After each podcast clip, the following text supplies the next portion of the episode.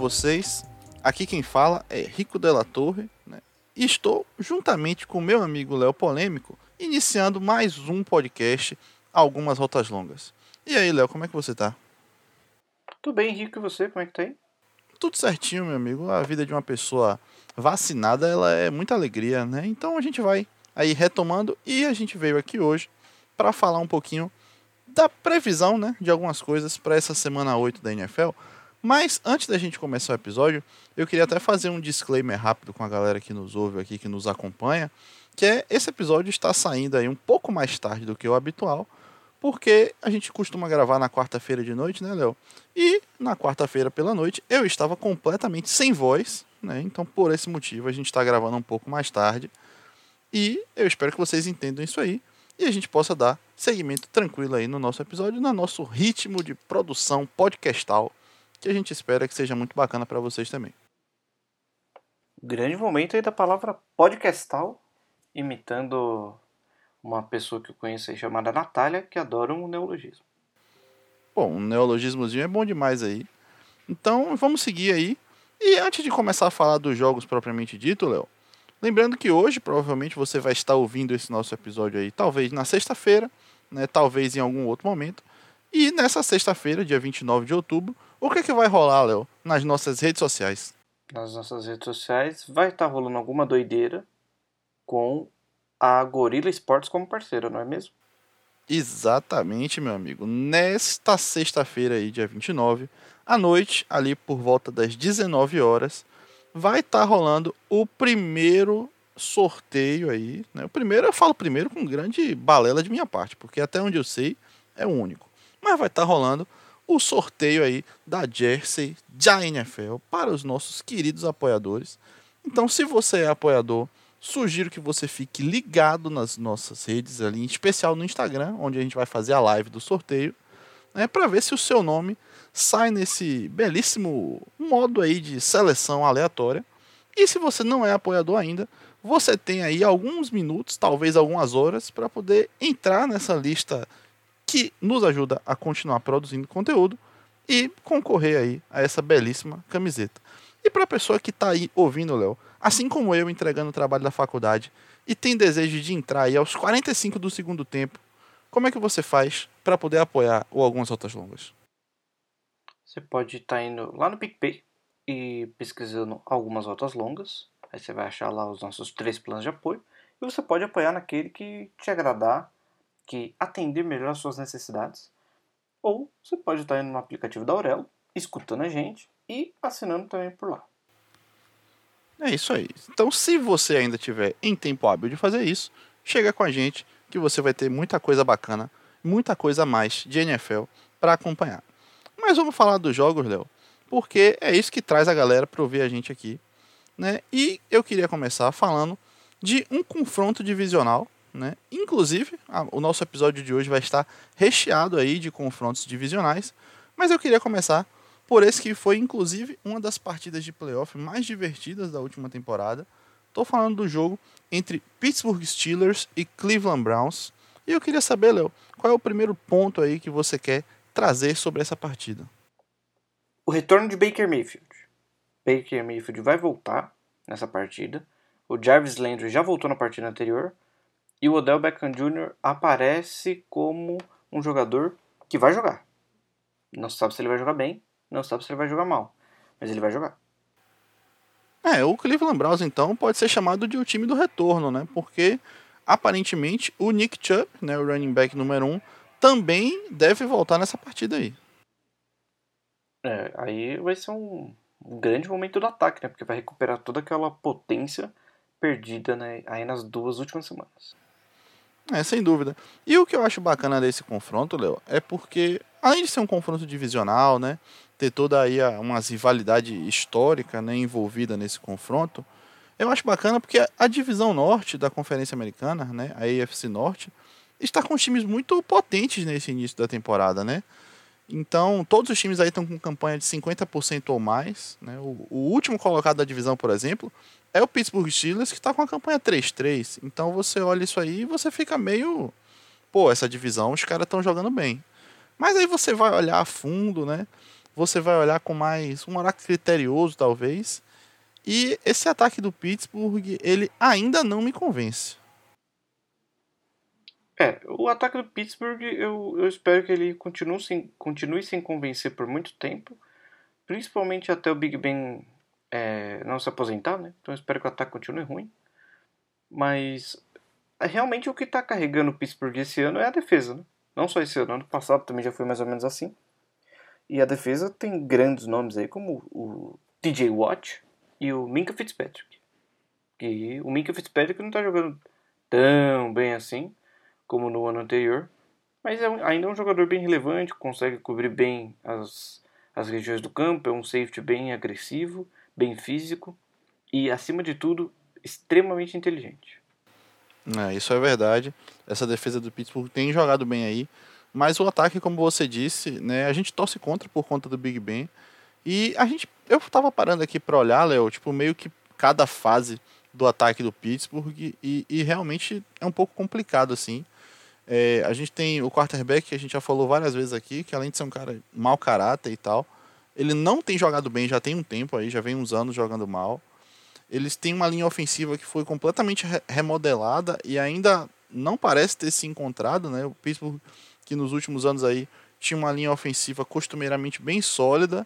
Esse ano parece que eles ainda estão tentando buscar seu melhor jogo. Né? Na posição de wide receiver, eles perderam o Juju, e aí estão basicamente com a dupla do Claypool e do Deontay Johnson, que assim são bons jogadores, mas nada muito fora da curva. É, e aí, de recebedores não fora da curva, eu acredito até que você tenha bastante familiaridade aí com isso, Léo, por conta dos atuais recebedores do New England Patriots. Né? Na posição de Tyrande, eles têm o Eric Ibram, que é um cara que eu particularmente não gosto muito, e o calor, o Pat Freyermuth, lá de Penn State, que ainda não mostrou muita coisa, né? É normal, né? Tyrants calouros costumam demorar mais de se adaptar à partida.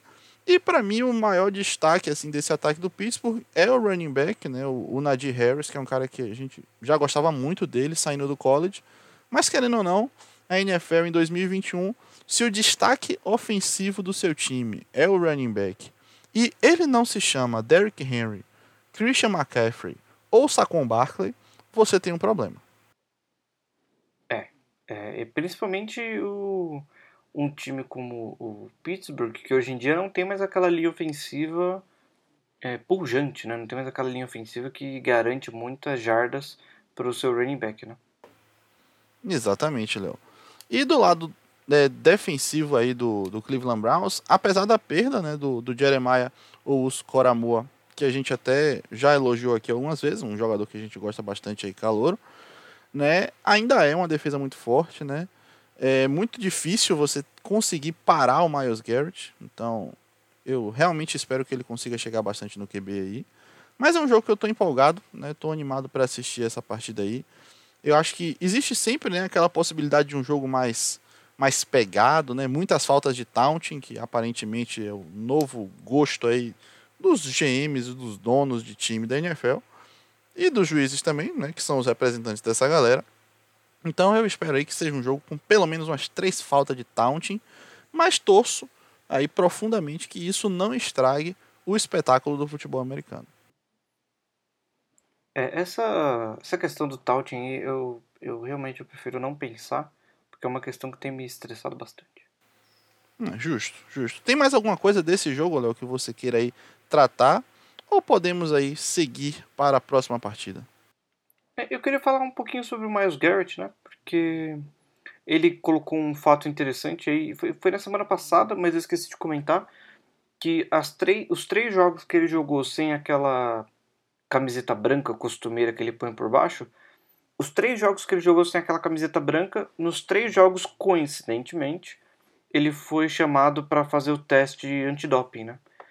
Então, é uma demonstração da liga que ela não acredita no próprio método de, de sistema antidoping né, deles para confirmar se o jogador estava alterando aí resultados de, de exames médicos né, ou não.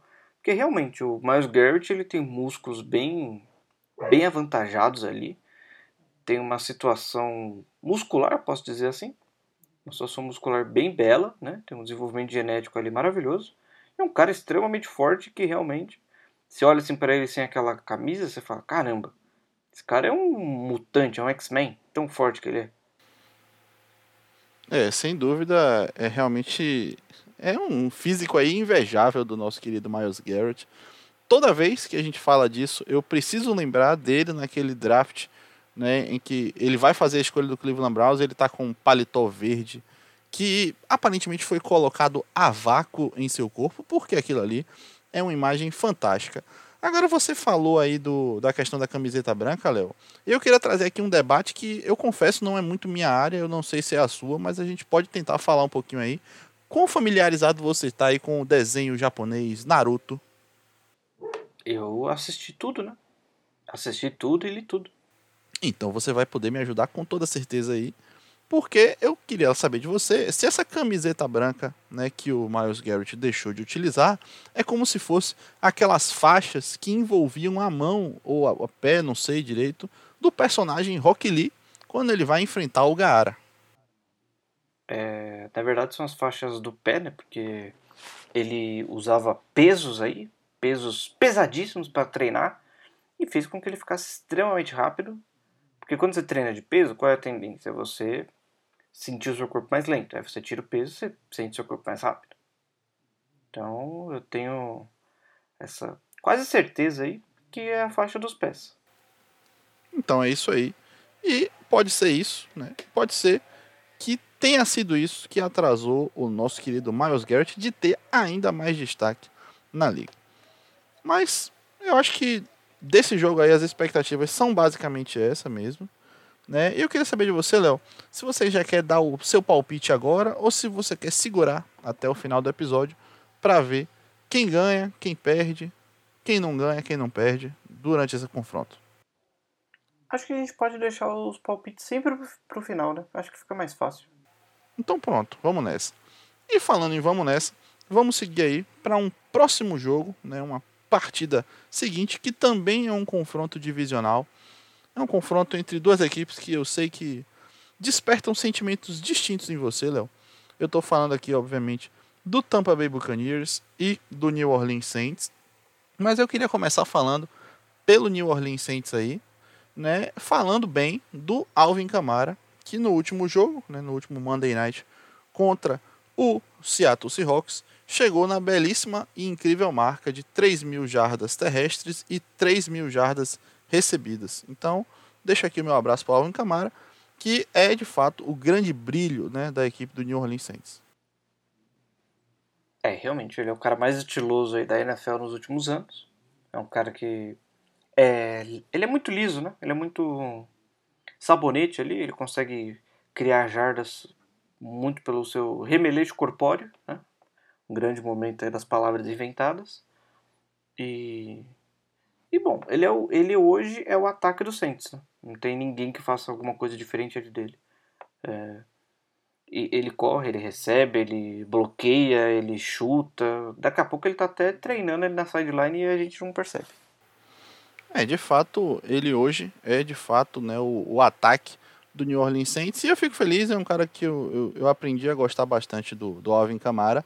E falando em felicidade, Léo, essa semana, né, ontem, anteontem, se não me engano, ele teve uma alegria, uma notícia, né, que deixou ele muito alegre, pelo menos aí nas redes sociais, que foi o retorno, né, do Mark Ingram lá para o New Orleans, né, que estava no Houston Texans, running back também, que voltou agora, né, para o New Orleans, onde ele começou a sua carreira. E é um cara que tem uma identificação muito bacana assim com a franquia, né? É um corredor que eu sempre achei muito subestimado de uma forma geral. É um cara que ganhou o Heisman quando estava no, no, no college né? É um cara que corre bem com a bola. Eu gosto bastante dele, né? Ele na época era o titular quando a equipe do, do New Orleans draftou o Camara. E aí o Camara foi ganhando espaço, ganhando cada vez mais espaço. Aí o Marco Ingram acabou saindo. E agora retorna, né? Retorna assim como um complemento, obviamente, ao, ao Alvin Camara. Mas eu acho muito bacana quando tem esse tipo de reunião, porque o jogador fica feliz, né? E o jogador é o foco ali do, do momento esportivo. Então, se o jogador tá feliz e ele não é um babaca, eu fico feliz também, feliz por ele. É, e parece que eles tinham uma boa relação também, né, fora de campo, então já ajuda também. Ah, sem dúvida. Agora eles vão ter aí, muito provavelmente, né, falo tanto do Camara quanto do Mark Ingram, uma dificuldade que é enfrentar essa defesa contra o jogo terrestre do Tampa Bay, muito provavelmente aí que vai contar com o retorno do Lavonte David. É, a defesa do Tampa Bay é uma das melhores contra o jogo corrido desde o ano passado. Eles têm uma linha defensiva muito forte, tem os dois linebackers ali principais, é, tanto na cobertura quanto na contenção do jogo corrido no Devin White e no Lavonte David. Então, é, a linha ofensiva do Saints é muito boa. Ela é muito boa mesmo, é uma, linha, é uma das melhores linhas ofensivas da liga. É, vai ser um duelo interessante da gente ver, e principalmente na questão do pass rush, né? Porque o James Winston é um, além de ser um ser humano desprezível, ele é um quarterback que sente bastante a pressão, né? Ele não tem medo, mas ele sente bastante a pressão. E nesse momento que ele sente a pressão, ele pode fazer uma besteira. É, sem dúvida, Léo. E, e, você falou aí da linha ofensiva do New Orleans. Eu, eu gosto muito de comparar ela com a linha ofensiva lá do Green Bay Packers, né? Porque eu acho que assim, a gente olhar no posição a posição, às vezes nem é uma linha assim tão absurda, né? Obviamente tem grandes jogadores, mas não é assim no nome, né? Talvez não seja uma das grandes linhas ofensivas da liga, mas a gente vê que é uma linha extremamente bem treinada, extremamente coesa. E assim, é muito bacana ver, principalmente quando o jogo corrido está conseguindo engrenar lá lá no New Orleans, eu gosto bastante. Agora voltando os olhos aí para o Tampa Bay Buccaneers, o Tampa Bay que conta com essa semana aí, né, por ser também, assim como a gente falou do Cleveland Browns, uma oportunidade de ter jogadores voltando de lesão, né? Além do Devontae David aí que a gente já falou, tem o arrombado do Antônio Brown que também deve estar tá voltando para essa partida, né? E tem o seu Tyrande aí favorito, Rob Gronkowski, que também deve estar tá de volta nesse jogo.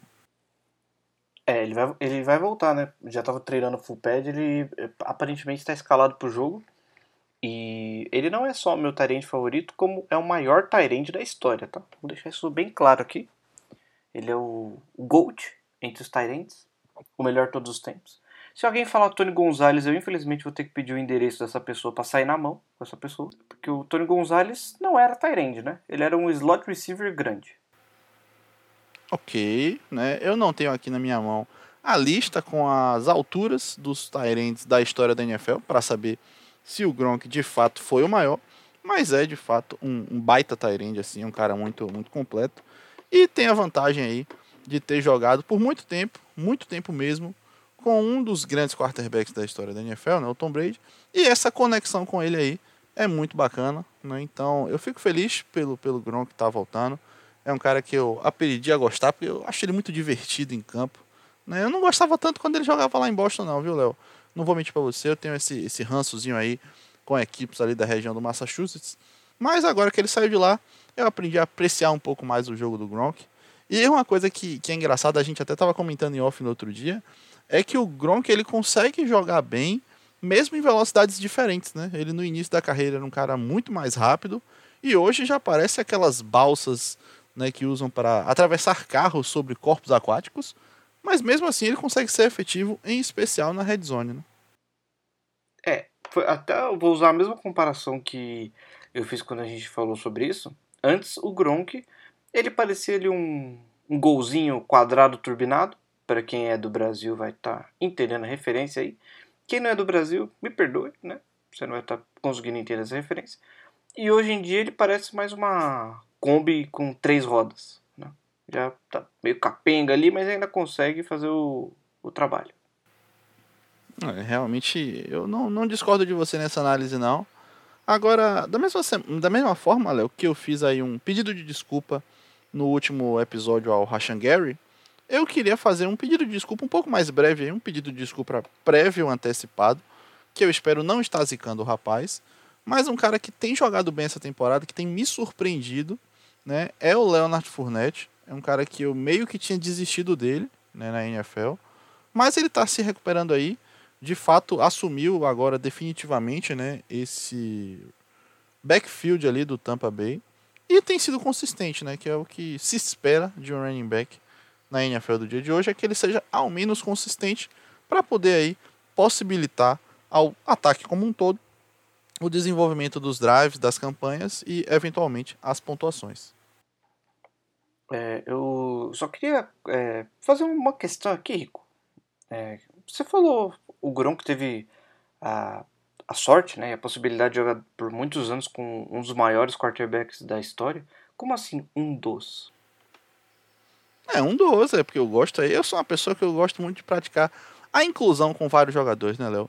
Eu gosto de incluir aí vários atletas nesse panteão de qualidade, né? E possibilitar assim um debate. Por quê?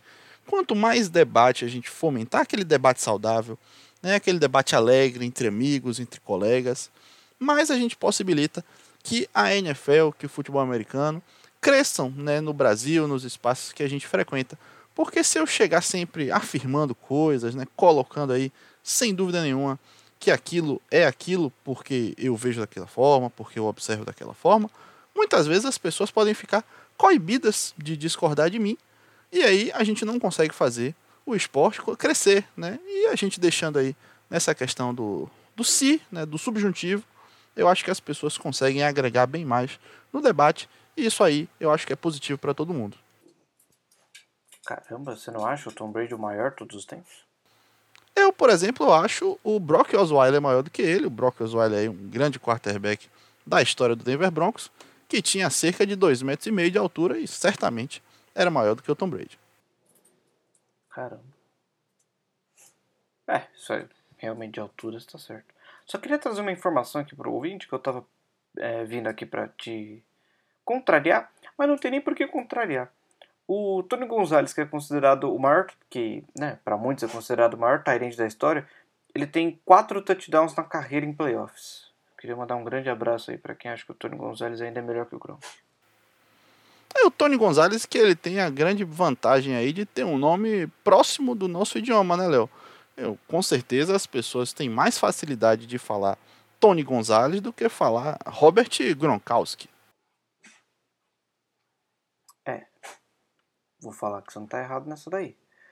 Mas temos uma grande diferença entre os atletas, né? Sem dúvida. Agora, Léo, um cara que eu não sei, né? Eu, eu gosto dele, mas eu acho que, que ele poderia estar um pouco melhor nesse momento da temporada, né? Na situação até contratual que ele se encontra. Era esperado que ele estivesse jogando um pouquinho melhor, que é o Chris Godwin, né? A gente sabe que esse ataque do Tampa Bay tem muitas opções, né? É um ataque muito versátil, é um ataque muito bem desenhado ali pelos coordenadores, né, pelo head coach de uma forma geral. Mas eu achei que ele poderia ter uma participação maior aí nesse momento, em especial por se tratar de um jogador que teria seu ano de contrato, né? Ele está na tag, se não me engano, e ele está aí na expectativa de receber um salário mais rechonchudo aí no ano que vem. Então eu esperava um pouquinho mais do Chris Godwin esse ano, não vou mentir aí. É que é difícil você falar, ah, o Chris Godwin tá jogando mal, porque, bom, ele tem o Mike Evans na frente dele como wide receiver número 1, um, né? Mike Evans é um grande recebedor, ele tá, acho que há cinco temporadas seguidas com pelo menos mil jardas e acho que 10 touchdowns. Posso estar falando besteira, vou até conferir essa informação aqui.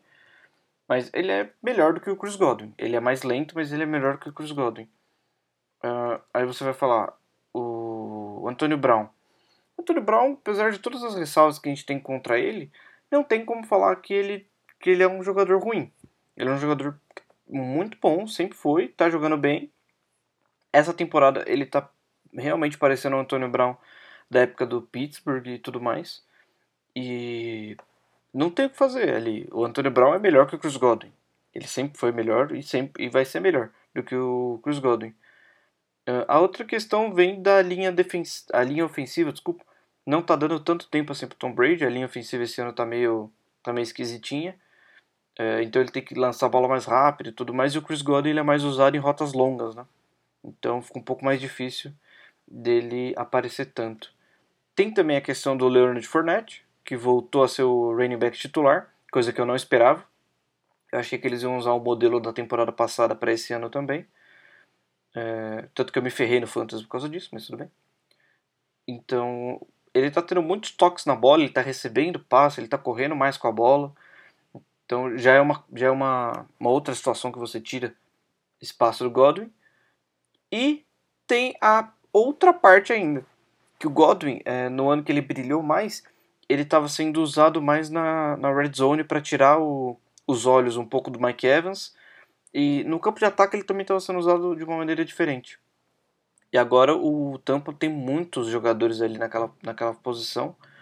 E quando você fala ah, na red zone do, do Tampa, o Tom Brady vai olhar primeiro pro Gronk, porque né, o Gronk é o maior alvo de red zone possível. O cara é um, é um lunático da red zone.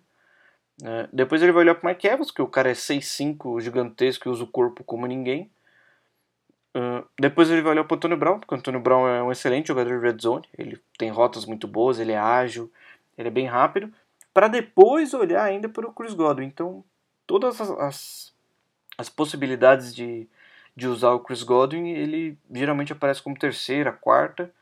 E no caso da red zone, para mim ele é a quinta opção, porque entre você usar o Gronk, aí depois o Mike Evans, depois o Antônio Brown, eu colocaria o Leonard Fournette na frente para depois ir pro Chris Godwin. Então, é, é até esperado essa queda assim, de rendimento dele, mas acho que os, os outros times da liga, assim, é porque fatalmente ele vai atingir a free agents, se não renovar, né? Acho que os outros times da NFL têm essa noção do quão bom ele é. acredito que ele não vai perder tanto dinheiro assim. É, justo, justo. Agora, Léo, a gente falou bastante aí do, do ataque do Tampa. É, eu queria falar um pouquinho sobre a defesa do New Orleans Saints, né? Que vai enfrentar e, e tentar parar esse, esse ataque. Porque eu tô um pouco confuso com essa defesa do, do New Orleans aí no, no início da temporada, não vou mentir para você. É, eles começaram a temporada, né, segurando o ataque do Green Bay Packers a três pontos, mas depois tomaram aí quase 30 do Carolina Panthers, tomaram quase 30 do New York Giants. Então, ao longo da temporada teve essas inconsistências aí. O Cameron Jordan, que é um edge que eu gosto muito, eu acho que não tá numa temporada legal. O Marshawn Letmore, eu não acho esse cornerback todo, mas muita gente acha ele excelente, também não tá numa temporada muito boa. E para mim, o destaque defensivo né, dessa equipe do Saints tem sido o linebacker Demario Davis, né, que é um cara que eu confesso que quando chegou na NFL eu não sabia para onde que ele ia, não confiava tanto assim nele, mas tem sido bem consistente aí nesses jogos, então tá sendo para mim esse, o destaque defensivo desse time aí. É, sobre a questão do, do Cameron Jordan, ele tá sofrendo do mal que o Von Miller sofre quando o. o eu esqueci o nome do rapaz lá, o Bradley Chubb, não tá do outro lado da linha. Que é. Os caras olham e falam, beleza, qual que é a ameaça da linha defensiva do Broncos? É o Von Miller. Então bota dois jogadores e bota um terceiro ali, um, um running back fazendo uma rota ali, dando um, uma empurradinha para ajudar. E acabou. Você, você isola o Von Miller na linha. E o Cameron Jordan tá sofrendo disso, porque ele é o único pass rush de qualidade da equipe. É, o Marcos Davenport é uma escolha jogada fora, né, que eles fizeram.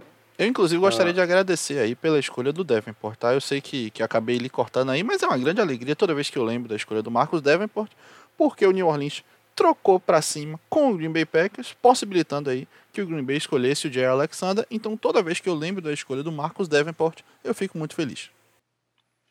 É, ele não é bom e o resto do, do elenco do Saints na linha, na linha defensiva também não está jogando como deveria, né?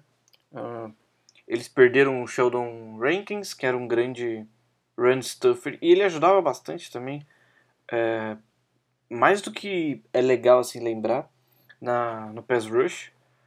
E o resto da, da linha defensiva assim não, não tá uh, jogando bem. O Saints teve muito problema de cap né, nessa temporada por conta da queda do cap.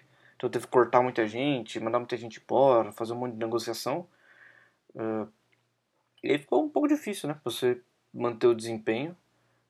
E eu, eu olhei aqui agora, o Cameron Jordan tá com um sec em oito jogos. É uma situação deprimente, né?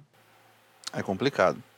Mas é isso, Léo. Eu não sei se tem muito mais pontos pra gente tratar nessa partida aí né? Porque eu, não, eu na verdade, eu não, eu não quero falar do James Winston, então a gente simplesmente ignora essa parte, né? Acho que o Michael Thomas volta, hein, pra essa partida. Parece que é, os jogadores que saíram da PUP na linha na, na semana na semana passada, né, só podem jogar essa semana. Então, acho que ele deve voltar aí. É, ele tá liberado para voltar pela PUP, mas eu acho que ele ainda não tem condição de jogo. Eu vou estar tá procurando os reportes aí E pra galera que, que tá ligada, né? Já que a gente não vai conseguir colocar isso aqui na gravação, eu vou estar tá colocando lá no nosso Twitter, né? Então vocês dão uma olhada lá no arroba rotaslongaspod, que a gente vai estar tá colocando aí essa situação do Michael Thomas por lá, se ele vai ou não para o jogo desse domingo contra a equipe do Tampa Bay Buccaneers. E o David Bakhtiari, ele joga hoje?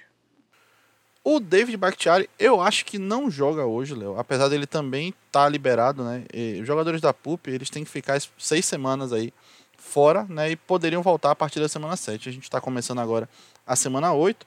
Mas, é como eu falei, a equipe de Green Bay, a equipe médica do Green Bay Packers, é provavelmente a mais conservadora aí no que se tange a lesões da NFL inteira.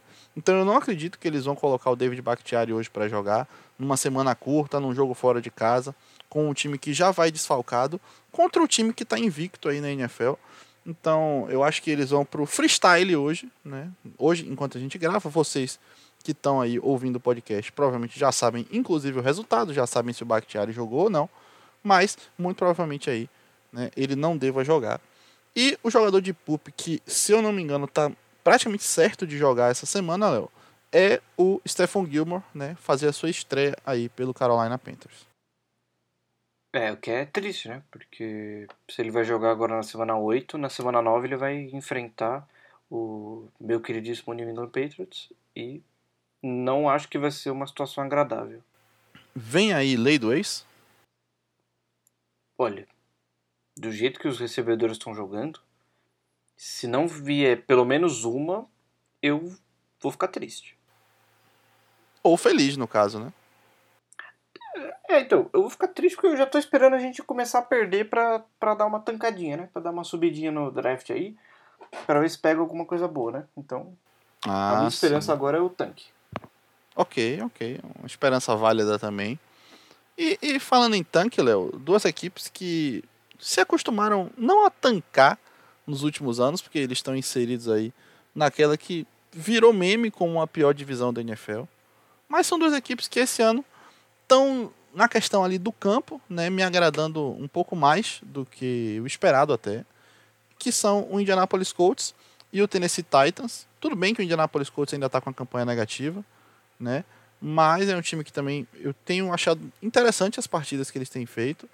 Então é um jogo que também é interessante aí, né, para a galera que pode assistir, para a galera que acompanha, por exemplo, na TV fechada, né, que tem toda semana no Twitter, Léo. Toda semana tem debate com relação àquela questão de votação, que não sei o que, não sei o que. Esse jogo entre Indianápolis e Tennessee ganhou a tal da votação do canal lá. Então, se você quiser assistir e você assiste pela televisão, é um jogo que você vai poder ver aí com grande tranquilidade. E eu vou aqui debater um pouco com o Léo o que, é que você pode olhar né, e prestar atenção nessa partida. É, essa partida vai ser uma partida meio diferente, assim, né? Porque o Colts chega de uma derrota, mas jogando bem. O Titans chega de uma vitória, jogando maravilhosamente bem, mas como a gente lembra, perdeu pro Jets e não parece ser um time muito consistente. Então a gente fica naquela situação, caramba. Para quem será que a gente olha aí, né? E por esse lado, eu acredito que seja melhor a gente olhar para a equipe do Colts, porque eu acho que o Carson Wentz ele tá melhorando, tá criando um desenvolvimento ali legal. O Michael Pittman tá se mostrando um bom wide receiver, não um grande wide receiver, tá se mostrando um bom wide receiver. E se você for olhar a equipe do Titans, eu tenho sempre medo do Titans porque é muito inconsistente. O Titans deu uma chapuletada aí no Chiefs, mas nos últimos anos o Titans é assim, ele ganha de um time grande, um time forte, um time contender. Na semana seguinte, perde pro 15 de Piracicaba. Entende? E o 15 de Piracicaba nem tem time de futebol americano. Pois é, meu amigo. É, é uma situação complicada aí de analisar. E... Mas eu, eu acredito que o Colts tem mais chances de, de ter uma boa partida do que o, o Titans tem, tem chances de ter uma boa partida contra o Indianapolis. É, eu, eu realmente não sei o que esperar dessa partida, justamente por essa questão que você trouxe aí, Léo, da inconsistência do Tennessee, né? É, é até difícil a gente ficar falando, ah, o Tennessee é um time inconsistente, sendo que o time vem de duas vitórias aí sobre Buffalo Bills e Kansas City Chiefs, né, que são grandes equipes. Mas de fato é um time que, apesar desses, desses dois resultados aí, que são significativos, que colocam um time no patamar bacana, eu acho que eles têm um quarterback muito sólido ali no Ryan Tannehill, eles têm um running back pô, fantástico correndo com a bola, que é o Derrick Henry, né? Tem bons recebedores, eu tenho um pouquinho de dificuldade ali com a posição de tight mas ok. Né? Mas a defesa do Tennessee, ela não me passa confiança de forma nenhuma. Eu não consigo ver essa defesa e dizer, pô, esse time pode ir longe aí, porque essa defesa vai segurar essa partida. Eu, eu tenho de, de fato essa, esse medo, né, né, com relação à equipe do Titans. E a equipe do Colts aparentemente está se encaixando, né? A gente tem um Carson Wentz que ao longo aí da temporada foi melhorando o seu jogo, né? Uma coisa que era inclusive esperada, porque é um jogador que tinha chegado num time novo e a gente não espera, né? Não é todo mundo que é Tom Brady, que é Aaron Rodgers, que é Russell Wilson, que você pode botar aí no, no time do futebol americano aqui do nosso país, que ele vai jogar já com grande qualidade desde o primeiro momento. Né? O Carson Wentz aí foi precisando de algumas semanas para se ajustar, tem melhorado o seu jogo, isso tem que ser dito também. Né? E obviamente o fato da linha ofensiva do Colts, né, que é uma linha ofensiva excelente, tá ficando jogando completa, né, nos últimos jogos aí, com certeza também ajuda, porque você mesmo até já comentou, né, Léo? Esse Carson Wentz é um jogador muito específico, ele precisa de algumas circunstâncias para poder atuar bem, mas as circunstâncias estando lá, ele consegue ser um baita quarterback. É, perfeito. Eu acredito que se você olhar pro pro Carson Wentz do jeito certo, você consegue ver o bom quarterback que ele é. Ele não é um grandíssimo quarterback, mas não é um péssimo quarterback também. Exatamente. E aí, eu acho que esse jogo tem um potencial muito bacana né, de ser interessante. Tem um cara também que eu não sei nem se eu já comentei dele aqui. Era outro que mereceria meu pedido de desculpa, porque eu não botei tanta fé que ele fosse ser tão dominante, mas ele tem sido assim muito bem na NFL. Que é o Jonathan Taylor, né? O running back do, do Indianapolis. Ele realmente está tá me surpreendendo aí. Tá recebendo muito bem a bola, né? Que não é uma coisa que eu esperava que ele fosse fazer logo de cara. Então, deixar aqui um salve aí pro, pro time do Indianapolis. Mas um salve meio, meio ressabiado, viu, Léo? Porque quando eu fico pensando assim, pô, eu vou elogiar esse Indianapolis aí, eu me lembro, né, do início da temporada, quando saiu o reporte que o Indianapolis era o time com o menor percentual de vacinados da NFL, né? Então isso sempre me entristece. Né? Lembrando que, como falou o chefe médico da liga, hoje a gente tem 94,1% dos jogadores aí da liga estão vacinados. Né? Muito provavelmente essa média aí não é maior, porque os caras do Indianápolis não estão se vacinando, então eu não vou desejar muitas coisas boas para esse time por causa disso. Errado você não tá. É, mas aí eu acho que, que são jogos assim interessantes, a gente fala, né? A gente já viu isso aí muito na mídia, né? Ah, porque clássico é clássico e vice-versa. Várias coisas assim dessa natureza. Mas eu acho muito bacana, Léo, quando a gente tem na NFL uma semana como essa, com alguns jogos assim, dentro da divisão, né? Porque eu já falei, eu gosto muito de jogos divisionais, porque eles fazem uma diferença muito importante no final da temporada ali, por questões de desempate mesmo, muitas vezes, nos critérios. Então são confrontos diretos, né? são confrontos ali entre times da mesma divisão que estão brigando diretamente pela mesma vaga de playoff, muitas vezes. Então, eu acho muito massa quando tem assim uma rodada com vários jogos, né, dentro da mesma divisão. Eu fico muito muito feliz. É o tipo de futebol americano que eu gosto, principalmente porque às vezes, né, tem aquela questão da rivalidade exacerbada. E eu gosto desse jogo, desse jogo tenso, não da briga, não de confusão. Isso aí, quando parte para esse lado, eu realmente fico triste.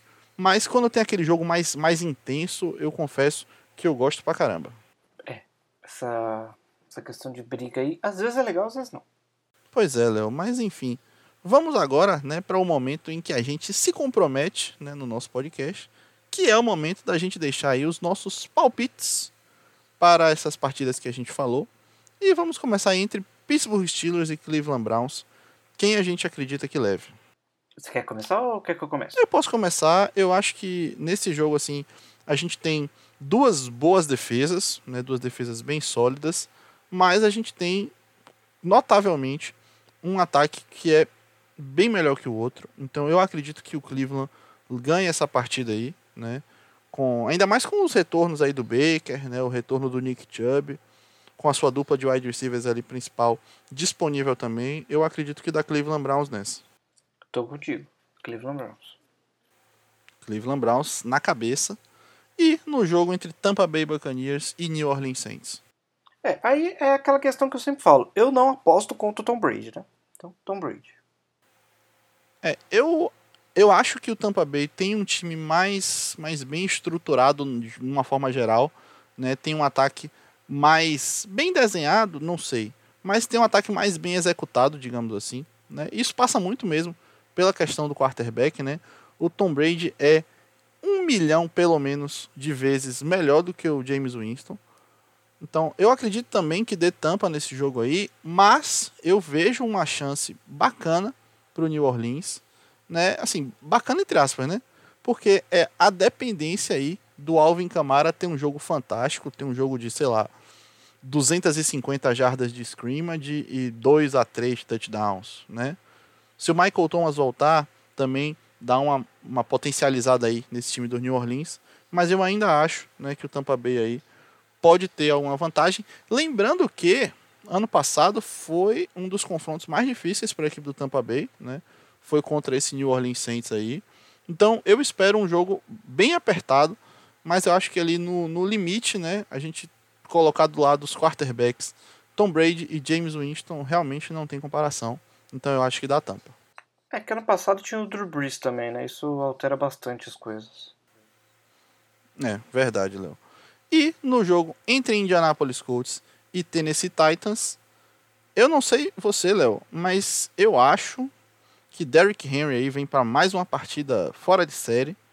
E eu acho que o Tennessee, apesar da sua inconsistência defensiva, pode ganhar essa.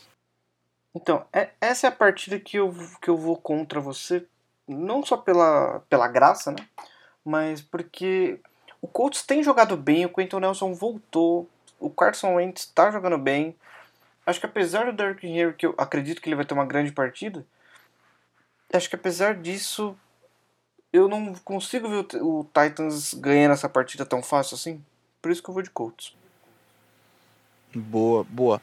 E uma expectativa aí que eu tenho, né? Não necessariamente para esses jogos que a gente falou, mas eu espero que algum dos jogos dessa semana 8 possa rolar aí um empatezinho, né? Essa temporada tá em falta aí, tem temos tido nenhum empate até agora e eu gosto muito quando tem um empate na NFL, só para poder o estadunidense, né, que no geral ele não gosta de empate, ele ficar lá com aquele empatezinho registrado na tabela, porque você observa os esportes né, lá nos Estados Unidos, eles fazem de tudo para não ter empate. Eu, eu me lembro, Léo, eu não sei se você vai lembrar, se você acompanhava na época, né, no campeonato lá de futebol, né, a M, Major League Soccer, que tinha uma época que os jogos não terminavam empatados. Se ficasse no empate, eles iam para aquele shootout, né, que era aquele pênalti que o cara vai correndo meio que do meio campo, para poder desempatar. E esse é o nível de não gostar de empate que o povo lá dos Estados Unidos tem. E por isso eu torço que tenha um empatezinho aí nessa semana, só para o povo ficar lá com aquela coceira atrás da orelha, vendo que um empate aconteceu. É, eu confesso que eu não acompanhava essa época aí, não. Mas é isso, Léo. Eu acho que são esses os jogos que a gente topou falar para essa semana aí. A gente espera que cada um de vocês que está nos ouvindo aqui nesse momento goste né, dos jogos dessa semana que o time da maioria de vocês ganhe, né? O de alguns não, o de alguns pode perder. Eu não vou, vou deixar isso no ar. Mas tem mais alguma coisa, Léo, que você queira tratar aqui no episódio de hoje ou podemos ir encerrando? O que eu queria tratar é mandar um grande abraço aí para os nossos queridos ouvintes. Um abraço especial ao meu amigo Thales. Ele sabe porque eu tô mandando esse abraço especial aí para ele. É um código secreto aí que nós temos. E um tchau, tchau para os ouvintes. É, então deixa aqui também o meu abraço a cada um de vocês aí, um abraço especial para o Thales também, que é um grande, um grande amigo nosso, né? E para encerrar daquela forma certinha, a gente vai deixando aqui as nossas redes sociais, né? Lá no Instagram, você amanhã não esqueçam, amanhã 29 de outubro vai estar tá rolando aí às 7 da noite o sorteio da Jersey aí para os apoiadores do Algumas Altas Longas. Então, contamos com vocês lá prestigiando a gente nessa live aí, né? Então chega lá, algumas rotas longas no Instagram. E se você quiser seguir a gente no Twitter, né? Até para ficar de olho aí nessa situação do Michael Thomas ou mais algumas outras coisas que a gente coloque por lá, você vai no arroba rotaslongas pode. E se você quiser entrar em e-mail com a gente aí, em contato, né? Até procurando saber como é que faz para apoiar, ou tirar alguma dúvida, ou mandar algum tipo de feedback, você pode mandar para algumas altas longas, gmail.com. Mais uma vez aí, obrigado a cada um que deixou esse tempo nos ouvindo e até a próxima. Um grande abraço.